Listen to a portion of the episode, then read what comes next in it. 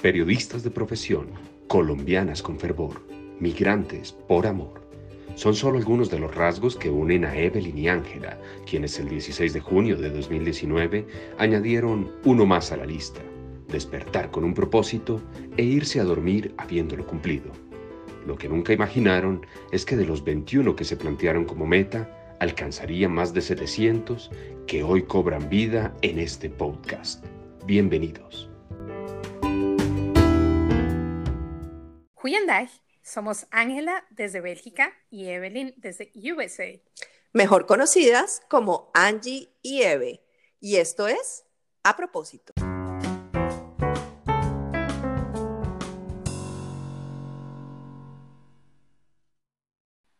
Buenas, buenas. Hoy estábamos dudando quién empezaba primero. Pero Qué horror. Me yo. Parece que no nos quisiéramos despedir de esta segunda temporada, pero en el fondo sí, Angie, porque nos merecemos un break. ¿Cómo no? Estábamos las dos como, bueno, que llegue el último episodio porque necesitamos también pensar en, en la siguiente temporada, darnos el descansito y bueno, todas las cosas que necesitamos para recargar baterías. Y dejar descansar a los oyentes también de nuestras eh, latosas voces, porque no voy a decir que son armoniosas. No, señora, las historias muy buenas, pero eso sí de voz, Angie, nos rajamos las dos, yo creo. Nah, ¿será? Estas ¿Será, risas. ¿Será la manía de darse palo? Yo creo que es más eh, el síndrome del impostor que está ahí tocando en la puerta. Toc, toc, toc. Es verdad, mi Angie. Bueno, y hoy cuéntale a los oyentes de qué se trata esta aventura de cierre que vamos a tener en nuestro episodio 20?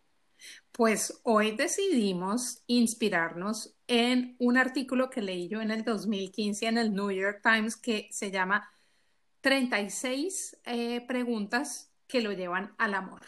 Y de ahí nos inspiramos para sacar unas 20 preguntitas para celebrar el episodio 20, el cierre de la segunda temporada, así que ahí les tenemos nuestra selección.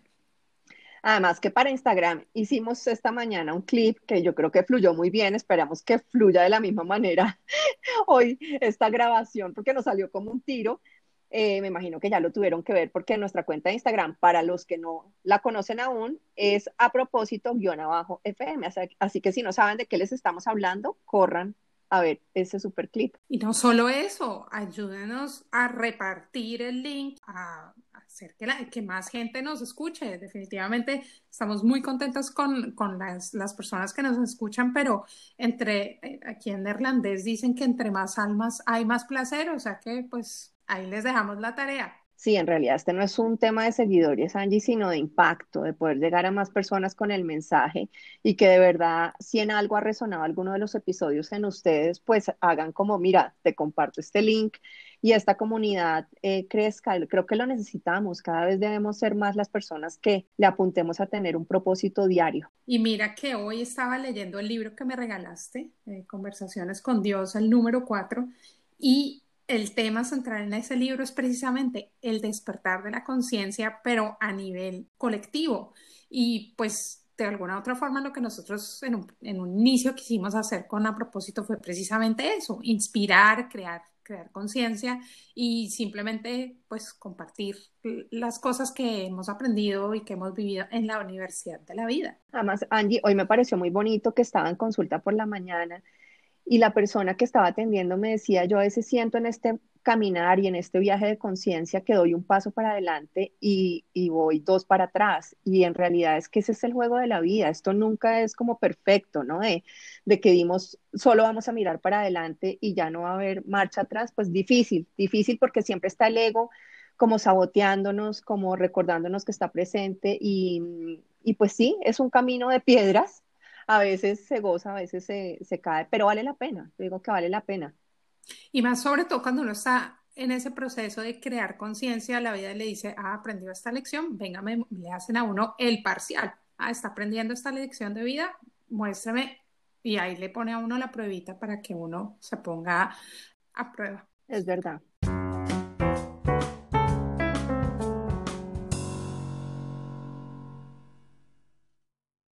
Angie, entonces no se diga más, este cuestionario está bien jugoso, sustancioso y tenemos mucha tela para cortar. Yo te debo decir que cuando preparé mis respuestas me sentí súper conectada, no tenía nada como planeado y dije, lo primero que se me venga a la mente, eso es lo primero que voy a contestar, o sea, no le voy a echar tanta cabeza a cada pregunta, son preguntas en realidad que nos cuestionan y hay otra cosa que me llama la atención de las preguntas que elegimos, Angie, y es que tienen que ver mucho con episodios pasados, o sea, ahí hay temas de pareja, ahí hay temas de duelo, hay tema de todo, entonces me parece que es perfecto como para cerrar esta temporada. Y de paso aquí nuestros oyentes se enteran de minucias que seguramente todavía no conocían. No diga más, hágale mamita. Bueno, primera pregunta de este súper cuestionario. Si tuvieras la posibilidad de elegir a cualquier persona en el mundo, ¿a quién te gustaría tener como invitado para cenar? Esta es típica pregunta de reinado, ¿no? Hay un par que son como de reinado. Sí, sí, sí, sí. Entonces te deseo la palabra, querida. Yo, sin duda, invitaría a Alain de Botón, que además de ser mi, es mi romance académico, porque yo de verdad estoy enamorada de ese tipo. Es, es, mejor dicho, un man que me cambió la, la vida y la filosofía de vivir en pareja, de ser padres, en fin. Es mejor dicho, mi traga maluca académica. Además tiene una voz súper sexy, así que no, es, es calvito, feito, pero a ese tipo sí que lo invito a comer. Eso de calvito y feito me sonó familiar. No, no, no, pero calvito, calvito, completamente calvito. Ella tiene un gusto por los calvitos. No, bueno, feito, me dio pues una belleza extraña, exótica. Mira, no hay nada, no hay nada feo o bonito. Todo depende de la interpretación. ¡Pum! De acuerdo, mi Angie. tú deberías saber mi respuesta, Angie, de a quién invitaría yo a cenar. Sería vergonzoso que no supieras. Yo diría que empieza con B y termina en A. Efectivamente, a mi españolete Borja Vilaseca para intercambio intelectual. Pero si es para deleite visual, a Hauser. a Hauser, que es el ídolo mío en el cello, que es un triple papacito, creo que es italiano, no de Croacia, yo no sé, pero ese hombre, por dicho, no necesito que hable. Yo simplemente puedo sentar, deleitarme con todos mis sentidos, una buena cena, pero especialmente con la vista. No, y además que de una vez te toque te toque una. pues sí, ole, ¿por qué no? Buena idea, ole. O que me abrace como si yo fuera el chelo, alguna de las dos. Bueno, aquí va la segunda. Señorita Evelyn, ¿le gustaría ser famosa y de qué manera? Angie, pues sabes que días atrás te dije, he pensado mucho con respecto al tema de la fama y acá sí me voy a poner un poco trascendental. Y es que siento que la fama es un concepto muy personal, o sea, lo que para ti es fama seguramente para mí no lo es, pero si me remonto a lo que dice el diccionario, pues famosa es esa persona que se distingue en un círculo social por haber hecho algo importante para su comunidad, por haber desempeñado un rol y un papel destacado. Y siento que esa eh, definición se ha desvirtuado muchísimo en los últimos tiempos, porque con el tema de, las redes sociales, ahora es famoso el que tiene muchos seguidores detrás. Y a veces olvidamos que ese número de seguidores pues está dado por estrategias comerciales, por alianzas, por mil razones que sí, la persona puede tener mérito al tener ese número de seguidores, pero no por eso, eh, digamos que se merece o hace mérito, honor a esa fama. Entonces, en ese orden de ideas, te diría que si me gustaría ser famosa, sí, sí me gustaría ser famosa. En la medida en que el día que pase al otro plano y ya no esté en este mundo, la gente me recuerde como algo, alguien que hizo algo importante por su entorno, eh, por las personas que acudieron en búsqueda de mi ayuda y bueno, y que pude cambiar la realidad de seres humanos a través de mi experiencia. Y espero que la tuya no sea tan trascendental, así no aburrimos tanto a los oyentes. Cuéntame, ¿tienes una respuesta más divertida a esta pregunta, Angie? Pues mi respuesta fue básicamente basada en a propósito, porque lo que a mí sí me gustaría es que a propósito se haga famoso, que tengamos millones de oyentes y que nos volvamos un podcast renombrado. Pero cuando me puse a pensar en el tema de ser famoso, se me hizo como una ruguita en el corazón y dije, uy, pucha, pero es que ser famoso también implica tener unas responsabilidades y el conflicto que tiene uno ahí con el ego y bueno, Bueno, entonces lo que hice fue como conectarme con esas experiencias de los influencers o en nuestra época con las, ¿cómo se llaman? Estos, se llamaban estos reality. Y dije, miércoles, ese tipo de fama a mí no me interesa. Es más por el lado tuyo, la fama que, que, que genera cambio, en la que siembras. La siguiente pregunta es, descríbeme un día perfecto para ti. Pues Angie, yo siempre he identificado dos palabras del diccionario como palabras muy banales porque en realidad existen pero no dicen nada. Y es, una, la palabra cosas. O sea, cosas me parece que es una cosa abstracta, valga la redundancia. Y la palabra nada, que es nada, porque mi respuesta es no hacer nada. Ese sería mi día perfecto. Pero cuando tú dices no hacer nada, pues de verdad es como vago. Entonces voy a definirles lo que para mí es no hacer nada.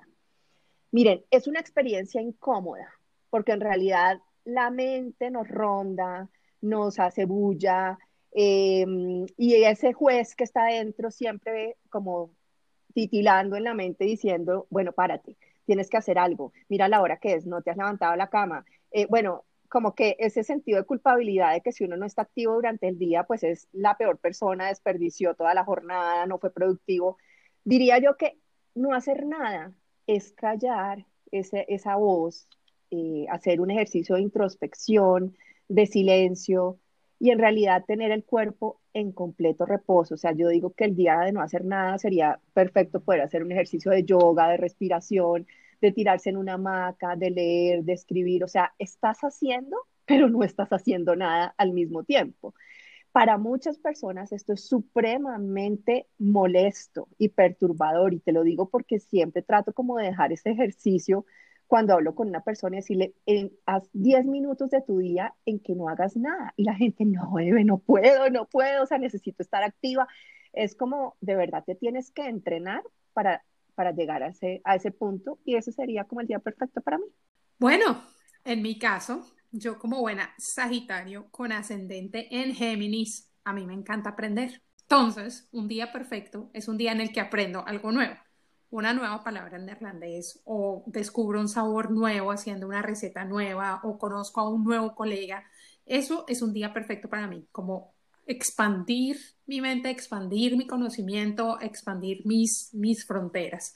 Y eso lo debo juntar también con el, el tema de pasar tiempo en la naturaleza y si se puede, en una montaña y con mis hijos. Eso es un día perfecto para mí. Diga usted, lo resumo, mándeme a Suiza, a la montaña, enséñeme un poquito de palabras de francés suizo y ahí estoy, feliz, con mis dos chinos al lado y el morral en la espalda. Interesante, Andy, porque has tenido muchos días como esos. Yo creo que en este periodo de cuarentena, solo cuando vas donde tu amiga a cuidar el perrito, te conectas muchísimo con un espacio como el que describes definitivamente el tema de la naturaleza es, algo que me recarga mucho, me da mucha tranquilidad, la verdad.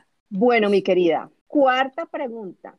Si pudieras vivir hasta los 90, cosa que yo ya me mareo y me da mamera porque yo no quiero llegar a esa edad, y conservar la mente o el cuerpo de una persona de 30 durante los últimos años de su vida, ¿cuál elegirías? Pues yo en primera instancia diría que me quedo con la mente de una persona de 30 que a los 30 uno es más lúcido, ya sabe para dónde va, ya tiene como claras las cosas y las prioridades, pero también me pongo a pensar que en esa frase de mi mamá es que yo cuando sea vieja no quiero ser carga para nadie y digo, uy, hijo de madre, entonces uno con la mente de 30 y el cuerpo de 90 en donde no puedo hacer absolutamente nada, de pronto me vuelvo carga para alguien, pero sin echarle tanta, tanta cabeza, yo creo que me voy por el tema de la, de la mente. Me imagino siendo una viejita como esa de Coco, que canta y cuenta historias a sus nietecitos y les cuenta de sus viajes y eso. Estoy sentada en una sillita, pero tengo labia hasta los 150 años. Ojo, no cualquier sillita, una mecedora colombiana, qué pena. Sí, sí, sí, ¿cómo no? Bueno, mi respuesta a esta pregunta es, quisiera tener la mente de mi suegra. Pues pucha, tiene 86 años, 87, no sé, y se recuerda de todos los detalles de su vida, de sus hijos, de sus hermanos, mejor dicho, tiene una memoria impresionante. Así que me la robaría yo por un ratico.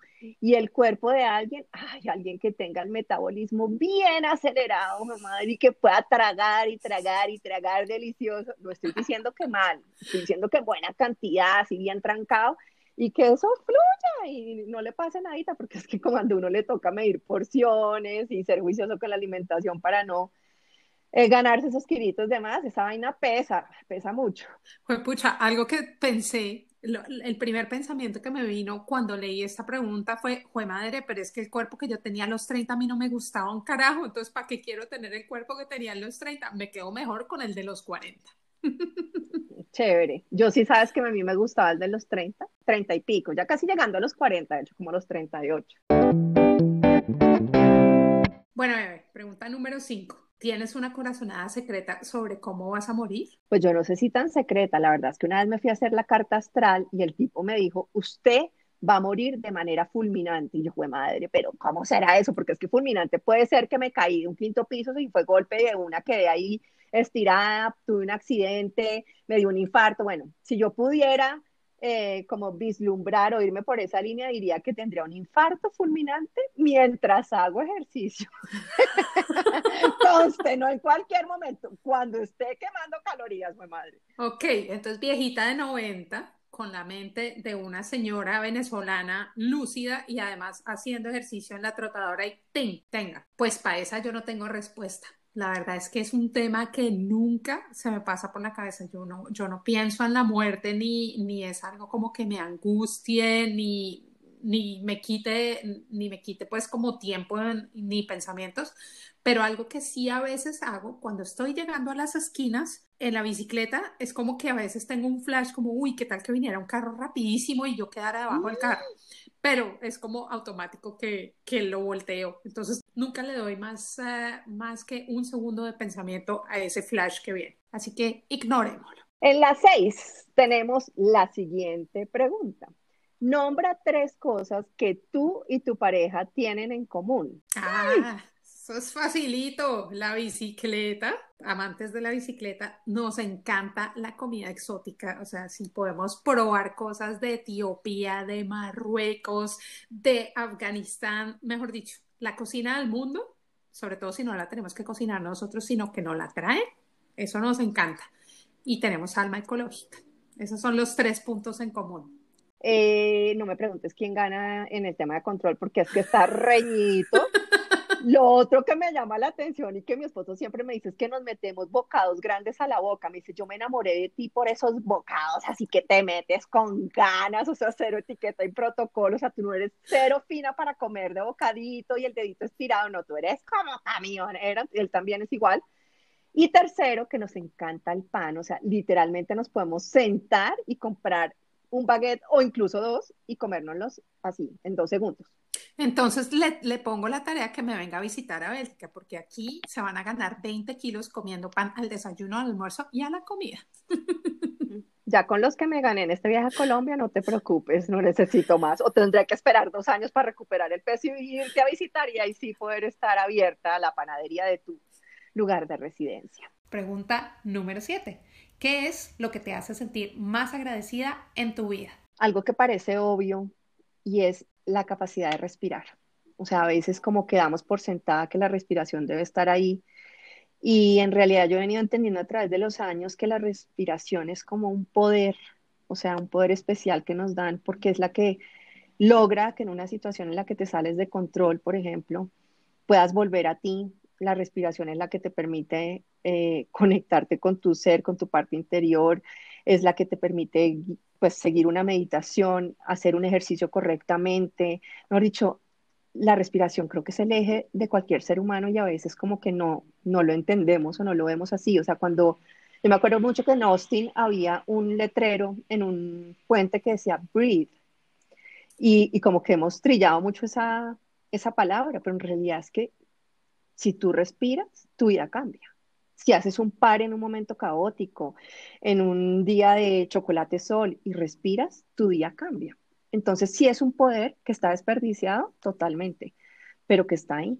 El tema es saber aprovecharlo. Sabias palabras. Bueno, yo no me voy tan profundo en ese tema, pero yo te diría que lo que más agradezco en la vida son mis hijos, porque ellos vinieron a enseñarme lecciones innumerables en la vida. De hecho, asumir el rol de madre ha sido una de las cosas que más, que más me ha costado, desde el parto pues hasta todos los, los puntos, pero justo ayer que Maya cumplió ocho años hice como una retrospectiva de, de, pues, de su corta vida como que dije miércoles, esta chiquilla me escogió a mí como su mamá porque, pues porque vino a enseñarme un montón de lecciones y juntas crecemos. Así que lo que más agradezco son esos dos pedacitos de mí que corren y pedalean a la par conmigo. Ay, qué ternurita, Angie. Mira, y hablando de familia, la pregunta 8 tiene mucho que ver con esos lazos familiares que arrastramos y con nuestros grandes maestros que también son los padres. Porque dice, si pudieras cambiar algo sobre la forma en que te criaron, ¿qué sería? Yo tengo ahí varios items y los tengo muy claros porque hice hace poco una, un taller sobre ancestros y te las voy a enumerar así, corticas y claritas. Primero, aboliría de mi vida las mentiritas piadosas. Eso de, ay, sí, no, pero entonces si te dicen que te invitan, di que no, que tienes algo. No, señor. Las mentiras simplemente, no importa si son grandes o chiquitas, son mentiras. Entonces, las aboliría de mi vida. Segundo, hablaría abiertamente y sin tapujos de sexualidad, algo que en mi casa nunca me enseñaron y era un tema tabú y algo que hago precisamente lo hablo con mis hijos para que no tengan esas, esas conversaciones tan extrañas que tengo yo en mi cabeza. Me permitiría cometer errores para no ser la perfeccionista que soy hoy y yo creo que me liberaría del que dirán. Y ese tema que siempre nos ponen desde chiquitos, no, pero no haga eso porque es que, ¿qué dirán los Urrutia? ¿Qué dirán los vecinos? Ta, ta, ta. Nada. Ese también, abolido de la lista de cómo criar. No, Angie, me conecto totalmente con el último tuyo. Uy, ese qué dirán de verdad es que lo mandaría por allá la quinta porra porque es que le pesa a uno mucho en la edad adulta. Pero yo había pensado en uno y es que no me hubieran dicho tanto no y que ese no me lo hubieran cambiado por sí, por ejemplo. No le preste ropa a sus amigas, no se puede quedar a dormir donde ellas, no se suba allá, no vaya, no llegue, no atienda al novio si no es en la sala, no, no, no, no, no, no. Y eso a mí me marcó demasiado y crece uno con una mentalidad extremadamente negativa y quítate eso del chip, cosa dura. Ahora, yo tampoco digo que mis papás debieron decirme todo sí, no, pues libertinaje total. Pero, por ejemplo, Angie, en vez de decirme, no se suba al trampolín, que se va a caer, entonces no me generaran ese miedo, sino en vez me hubieran dicho, súbete, pero ten cuidado, hazlo con precaución, explóralo, tú puedes hacerlo. Eso hubiera cambiado mucho mi forma de, de ver la vida en este momento. Bueno, esta es bien interesante y tiene que ver con un episodio de la temporada que terminamos. En un minuto, cuéntale a los oyentes tu trayectoria sentimental y prendo el cronómetro a partir de ahora. Sí, con el episodio de los exnovios, ¿cómo olvidarlo? Bueno, eh, a ver, cariño mío, te cuento que fui muy coqueta, muy noviera, muy amorosa. Perdí la cuenta de cuántos novios tuve en toda mi vida y la verdad prefiero no hacerla. Y bueno, me casé, aprendí mucho de mi ex, me separé, somos amigos, tengo una buena relación, creo en el divorcio como una opción de vida, si te hace feliz, si permite que camines de una manera mejor y está encaminado o enrutado en tu crecimiento espiritual, pues listo, eh, cada persona viene a tu vida a enseñarte algo, yo lo he comprobado eh, muy bien a lo largo de mi vida y pues si ya le aprendiste a esa persona lo que tienes que aprenderle, mm, pues next. Pero bueno, espero que contigo duremos para rato, cariño. Y ya algo así, no tengo ni idea, esta respuesta no la planeé, es bien jodida, pero yo no me voy a poner a contarle novio por novio porque la verdad es que esa cuenta no la he hecho nunca. Terminamos. Bueno, ahora espere yo prendo el cronómetro de este lado. Uno, dos, Bueno, pues yo empecé mi vida amorosa escribiéndole cartas a un vecinito que tenía 18 años mientras yo tenía 6. Mis vecinitas me decían, venga, le ayudamos y le escribimos la carta. Luego me enamoré de otro peladito que vivía ahí enfrente de mi casa y no me daba ni la hora, pero con él tuve mi primer besito. Luego llegó el amor de mi vida con el que duré cinco años y, mejor dicho, hasta nos íbamos a casar, ahí les cuento. Y después de ese personaje tuve eh, unos cuantos amores furtivos en los que les hablé en el episodio de los ex, en donde yo les di el lugar, pero ellos no me lo dieron a mí, pero me enseñaron un montón de lecciones. Y cuando había perdido toda la esperanza y estaba enfocada en aprender otro idioma, tenga, que llegó mi marido, lo conocí, me devolví a Colombia, tuve una relación de larga distancia de dos años y medio y M aquí, 15 años después, estoy casada y terminé. Casada y rajada, porque el cuento no era para los oyentes, era para el amor. Tenías que dirigirte, cariño mío, esposo mío, acuérdese, tiene que narrarle a su pareja. Se, se, se rajó, amiguita. Se rajó, se, le, se le echó a Chile ponerle la cara de frente al. Pero no, de verdad que esos amores de, de infancia son una belleza. Me hiciste recordar que yo tuve mi novio en mi kinder que se llamaba The Little House y él era Jimmy, así morenito, me gustaron morenitos desde chiquito, ¿te acuerdas de mí? De mi ex, ese precisamente ese ex del que hablé en ese episodio era morenito, a mí siempre me gustaron así como coloraditos y Jimmy era así tan lindo, yo voy a tener una foto por ahí, te la voy a compartir y si la encuentro en Instagram. Angie, increíble la, la pregunta 10. Si pudieras despertarte mañana habiendo adquirido alguna cualidad o habilidad, ¿cuál sería? Sin duda, la disciplina, esa que me hace falta para ser juiciosa con el ejercicio, esa que me hace falta para tener constancia y escribir para el blog, esa que me hace falta para cuidar con mi alimentación. Clarita. Bien ¿Y dicho. la tuya? Tocar chelo. Ay, no, es que de verdad, o sea, yo no solo iría a cenar con Hauser, sino le diría, ven, enséñame a tocar chelo. Es que yo lo veo a él y yo digo, Dios mío, qué instrumento tan espectacular esa sería como una habilidad que me encantaría desarrollar para dar unas cuantas serenatas. Sabes que pensándolo bien, yo siempre he querido aprender a tocar guitarra y nunca lo he hecho. O sea que puede ser para un propósito del futuro. Ay, verá. el cello y yo la guitarra. Hacemos un dueto. Buenísimo, hasta las cortinillas del podcast podemos hacer. y ya no tenemos que parir por los derechos de autor. Si tuvieras una bola de cristal y esa bola te pudiera decir la verdad sobre ti, sobre tu vida, el futuro o cualquier otra cosa, ¿qué te gustaría saber? Ay, Angie, esta pregunta me remontó a nuestra adolescencia, juventud, 20 años, cuando uno era loco, iba y se leía cartas, se leía el chocolate, mejor dicho, se leía la mano, todo lo que había por haber y, visualicé a la, a la, mujer con el cristal redondo, así en el cuarto oscuro, eh, cual Ghost, ¿Te acuerdas de la película Ghost? bueno, mira, en realidad, pensando, me gustaría mira, eh, saber cuándo se va a morir mi perro. ¿En serio? Sí, sí, quisiera como saber. Yo no sé por qué, pero fue lo primero que se me vino a la mente. No voy a decir que para estar preparada, porque eso sería una mentira, esa vaina es muy dura, debe ser, pues yo no sé, es mi primera mascota y creo que voy a colapsar cuando se muera, pero sí me gustaría saber, no sé, es, algo morboso y curioso que tengo ahí, no sé por qué. qué chistoso. Bueno, pues por mi parte, yo lo que quisiera saber es si voy a escribir mi libro algún día y sí, obviamente, también si voy a llegar a los 90 con la mente de una vieja de 30 años. Andy, qué chistoso, porque la pregunta 12 dice eso.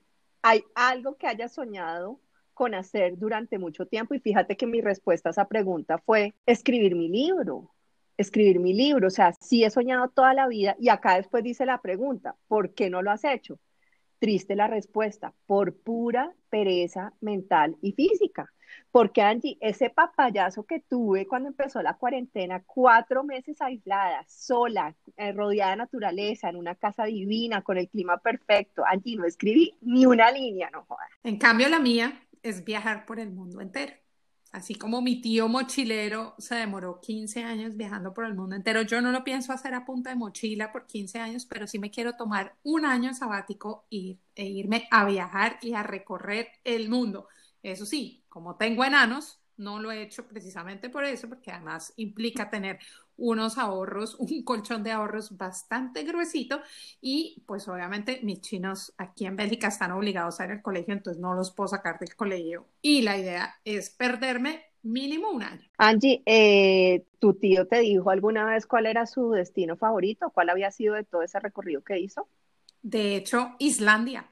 Para él fue el país más caro, el más hermoso y el más frío. Y para mí, de hecho, lo visité hace poco con, con nuestra amiga Pau y es uno de esos sitios mágicos de hecho, hace poco hice una meditación en donde me decía la, la, persona que me llevaba, vaya a su lugar mágico y mi lugar mágico fue estando en Reykjavik, sentada viendo esas montañas majestuosas. Y yo, de verdad, llego a mi plenitud. Hablando de plenitud, ¿cuál es el mayor logro de tu vida? Dice la pregunta 13. Ah, no, facilito. Haber escuchado mi corazón hace 15 años y haber tenido la valentía de dejarlo todo, mi familia, mi trabajo en Naciones Unidas, mis amigos, para venirme y encontrar el amor, crear esta familia que tengo y descubrir el viejo continente. ¿Y el tuyo, bebé? Vivir sin miedo, Angie. Creo que viví con miedo hasta hace dos años, o sea, cuarenta y pico años de mi vida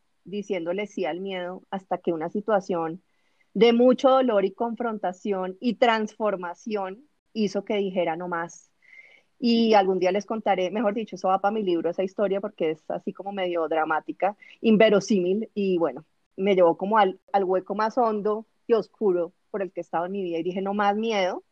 Entonces me despedí de él, entendí que el miedo está muy atado a la ansiedad y a los pensamientos y mensajes equivocados que nos manda la mente y que permitimos que conecten con nuestro ser y que además alimentamos. Me agoté completamente y dije, no más, porque entendí también que yo no estoy sola en este mundo, que estoy sostenida, que tengo unos ángeles y unos seres de luz impresionantes, que si bien no están en el plano físico, están aquí detrás mío protegiéndome y que todo lo que me ha pasado en la vida está perfectamente sincronizado, escrito y que yo no puedo controlar absolutamente nada. Entonces simplemente fluyo y entiendo que lo que me pase es porque está dentro de un plan divino y perfecto. La número 14. ¿Qué es lo que más valoras en una amistad? La ausencia de juicios. Yo digo que creo que es la relación más pura, genuina y de verdad en la que puedes ser tú, o por lo menos eso es lo que me ha llevado a mí a ver eh, mi vida y mis relaciones interpersonales. Yo pienso que tengo un tesoro de amigos alrededor de, del mundo y, y creo que todos tienen ese factor en común, la ausencia de juicios. Nunca me he sentido señalada, criticada ni juzgada por ellos. En esa nos conectamos, definitivamente. Eso, pero yo también le pondría la, la incondicionalidad, esa libertad de ser vulnerable, precisamente de, de, tener esa, esa potestad de ser quien eres sin que te juzguen y ese crecer juntos, eso de pasar años y años y crear eh, memorias e historias, eso no tiene precio, como diría Mastercard. Eve, ¿cuál es tu recuerdo más preciado? Angie, tengo que decir que el día en que mi esposo me pidió que fuéramos novios en Cartagena de Indias a las 3 de la mañana, estando metidos en una piscina, luego de habernos reencontrado después de 26 años y ese día me dio una flor amarilla que se cayó de un árbol justo en la mitad de la piscina, pues se me hacía como raro que a uno le pidieran a los cuarenta y pico de años lo del noviazgo, porque ahorita como que eso estaba fuera de moda, pero me pareció absolutamente romántico, hermoso y nunca voy a olvidar ese día. O sea, si en realidad algún día nos casamos por la iglesia, yo le, le voy a decir que sea el 7 de agosto, porque recordé que esa es la fecha en la que me pidió que fuéramos novios. ¡Ay, qué bonito! Bueno, pues el mío también tiene que ver con un hombre, pero no con Johnny. Mi recuerdo más bonito es un abrazo que me dio mi papá eh, dos días antes de que muriera. Ese día estaba yo encargada de cuidarlo y le hice su desayuno favorito. él ya estaba muy malito, entonces le di el desayuno con, con la cucharita, cucharita de bebé, cuchareado, eh, con todo el amor del mundo. Luego lo llevé a que se cepillara sus dientes y fuera al baño. Y él, con esas poquitas fuerzas que tenía en ese momento, me abrazó, me miró a los ojos y me dijo, gracias hija por todo lo que haces por mí. Ese es el momento más hermoso de toda mi vida. Estoy segura que él está aquí presente. No sé por qué sentí su energía oyendo esas palabras. Ah, qué lindo, Angie. Siguiente pregunta. Si supieras que en un año vas a morir, ¿qué cambiarías? de la forma en que vives ahora y por qué? Ay, viviría sin menos afán, definitivamente. Ya pasaría más tiempo con mis hijos, em, viviría menos pendiente de la agenda, ahorraría menos, viajaría más y trabajaría muchísimo menos, bailaría más. Bueno, en mi caso, yo creo que mm, consentiría más a mis seres queridos. O sea, sería, yo no soy una persona, digamos, que muy afectiva físicamente, pero creo que daría más amor a través del cuerpo, de los abrazos, de los besos, no solo de las palabras. Y muy acorde con lo que hablamos unas líneas atrás, eh, me importaría ahora sí cinco el que dirán, haría lo que se me dé la gana, no me importa que me van a señalar o juzgar, porque en realidad si me va a morir en un año, qué carajo que mi nombre se vaya, pues se, irá a la tumba conmigo, así que, ah, vale cinco. Y también, obviamente, comería tres veces más, o sea, si ya me va a morir, hágale, güey, madre, que sin fondo. Y aquí va la siguiente. ¿Cuál fue la última vez que lloraste frente a otra persona ¿Y cuándo fue la última vez que lloraste sola? Pues pucha, lloré hace poquito frente a mi esposo cuando lo fui a despedir al aeropuerto, me dio como la llorona, cosa que no es común, pero sí, ese día se me derramaron un par de lágrimas. Y sola, ay, no sé, como dos años atrás, yo creo. Pues yo soy llorona. En neerlandés le dicen a las lloronas bletterke y eso soy yo. yo lloro viendo películas, oyendo música, o sea, de verdad. Pero la de la que más me acuerdo fue ayer justo cuando Mayita cumplió ocho años, fuimos a llevarle el desayuno a la cama y siempre ponemos música, le ponemos su canción favorita y le ponemos la velita. Y mientras le cantábamos el Happy Birthday, se me, se me aguaron los ojos y, y, tuve un par de lágrimas de nostalgia, pero también de emoción y de agradecimiento. Así que ayer lloré con toda la familia. Y la última vez que lloré sola fue hace poquito, el día de luna llena pasado, porque hice un ritual de liberación. Y ahí me pegué mi buena lloradita y fue liberadora. O sea, fue una llorada lunática. Lunática y bastante sanadora. Qué dicha, mi Angie. Mira esta pregunta que es la siguiente típica de reinado. Si su casa se incendia después de salvar a tus seres queridos y mascotas, ¿qué objeto material salvarías? ¿Y por qué? Ah, no, sin duda el disco duro con mis fotos. O sea, eso sí, mis fotos y yo son todos los recuerdos de, mis hijos, del nacimiento, de los viajes, de, la familia, de todo. No, yo sin mis fotos no soy nada. Y como no puedo coger los álbumes, pues entonces el disco duro será.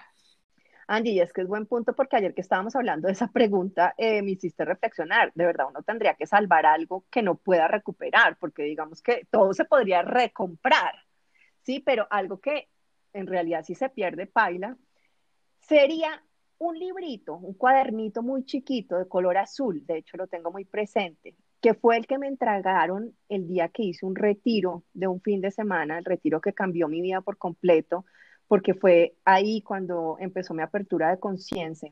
Fue un fin de semana de pura escritura. Y ese libro yo lo tengo escondido porque ahí salieron todos mis demonios, mis oscuridades, mis sombras, mis secretos, eh, y nadie sabe lo que tiene ese libro y contenido. Entonces, salvaría ese recuerdo porque me daría la memoria necesaria para poder seguir como este camino. Bueno, Eve, de los cinco sentidos, ¿cuál es el que más relacionas con la sensualidad?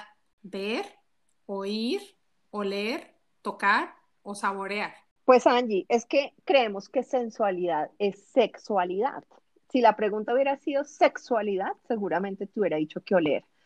Porque, mm, uy, para mí el, tema del olfato es crucial, o sea, me puede matar toda la, pasión un, mal olor. Pero sensualidad, eh, diría que el tacto, porque es sensual, yo puedo ser conmigo misma, es salir del baño y es ponerme aceite o crema humectante y tocarme y sentirme sentirme viva, sentirme mujer y acariciar ese cuerpo que tengo. Entonces, en realidad, pues lo relaciono con el tocar. ¿Tú qué dices? Pues madre, esta fue una de esas preguntas, así como lo dije hace un ratico, el tema de la sensualidad y la sexualidad es algo que a mí yo tengo ahí un, un bloqueo que, al que le estoy trabajando en los últimos años, pero me costó trabajo echarle cabeza. Y entonces dije simplemente lo que me salga en ese momento. Y ahorita que lo estabas diciendo, para mí es escuchar.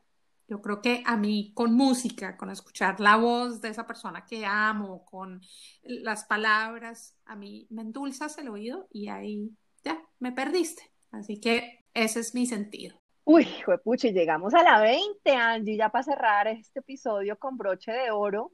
¿Cuál es el oso más grande de tu vida? creo saber, creo saber cuál es. Ah, pues hay, hay un par que, que, califican para el top 10 de los osos más grandes de la vida, pero yo creo que el más grande de todos es ese de San Andrés que nos fuimos tú y yo, hicimos, ¿te acuerdas ese paseo en el que el día que llegamos hicimos una lista exhaustiva de lo que íbamos a hacer cada día, a cada hora, que no cumplimos ni la mitad, pero una de las cosas que habíamos puesto en la lista era que íbamos a aprender a bucear nos fuimos a hacer el, la, la, buceada, la inmersión, en la que usted no se inmersionó. Me dolieron los oídos. ¿Cómo no? Madre. Y yo sí me sumergí en mis 30 metros. Y cuando salí estábamos con un hombrecillo que estaba echándonos como los perros, estaba como interesante. Y era así como morenito, así como a su merced le gustan. Y yo sabía la superficie y el instructor me empujó pues como para que me acercara más al, al, sitio donde debía subir las escaleras y en esa empujada se me ha salido una teta y el hombre estaba allá arriba. teta al aire y ahí quedó el oso más grande de mi vida. Ay, Angie, pues el mío también tiene que ver con el cuerpo, pero no con el mío.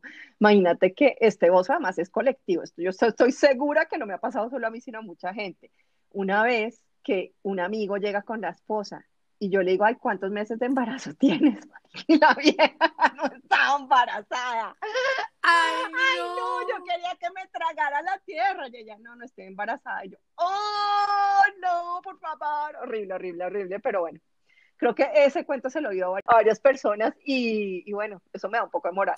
Pucha, a mí me lo hicieron, a mí me hicieron esa pregunta varias veces y, y, y me juré jamás hacerla hasta no estar completamente segura que la persona que tengo enfrente está embarazada porque es y se siente uno como una ratica picha cuando le preguntan eso. Así que... Casi que tienes que mostrarme la ecografía antes de yo poder preguntar, o sea, necesito una prueba gráfica y real. Exactamente.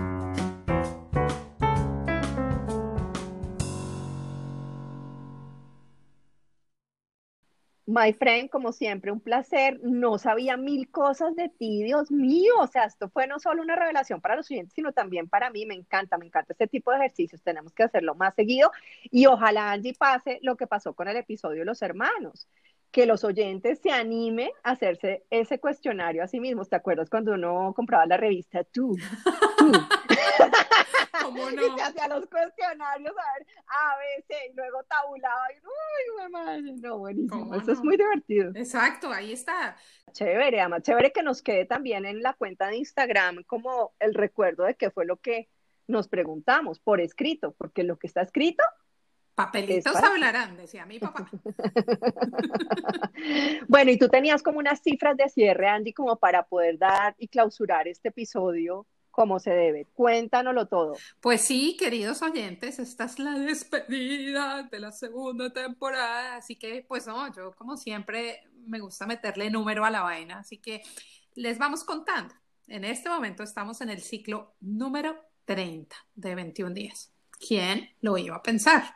Hasta el día de hoy llevamos 659 días viviendo con propósito diario. Nada mal, ¿no? No, nada mal tenemos 5.500 plays en Spotify y en Apple Podcast, que es donde más nos escuchan. Y bueno, definitivamente terminar la segunda temporada implica también hacer como un top 3 de los episodios más queridos por todos nuestros oyentes. Yo no sé si ya te lo compartí, Eve, pero te tengo el, el, ranking. Buenísimo. Ese ranking es por audiencia, por número de, de clics. El número de escuchas. bueno, cuente, cuente a ver.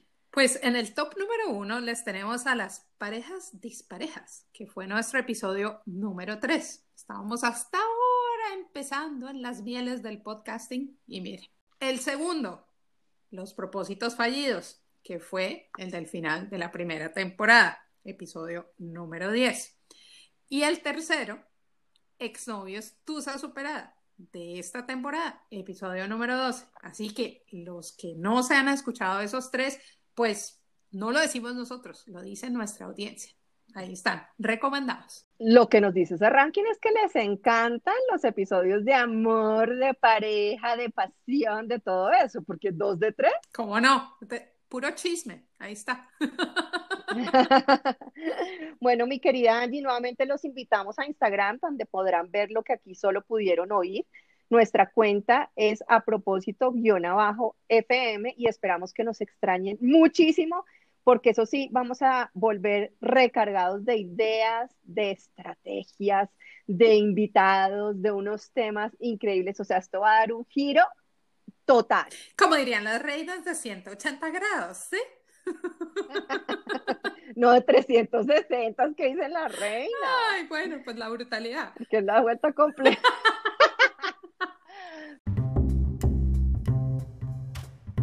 No siendo más, nos despedimos les dejamos en sus manos estos episodios y pues por Instagram les estaremos contando cuándo será nuestro esperado regreso. My friend, nos estamos hablando. Como dirían, se despide más que circo malo.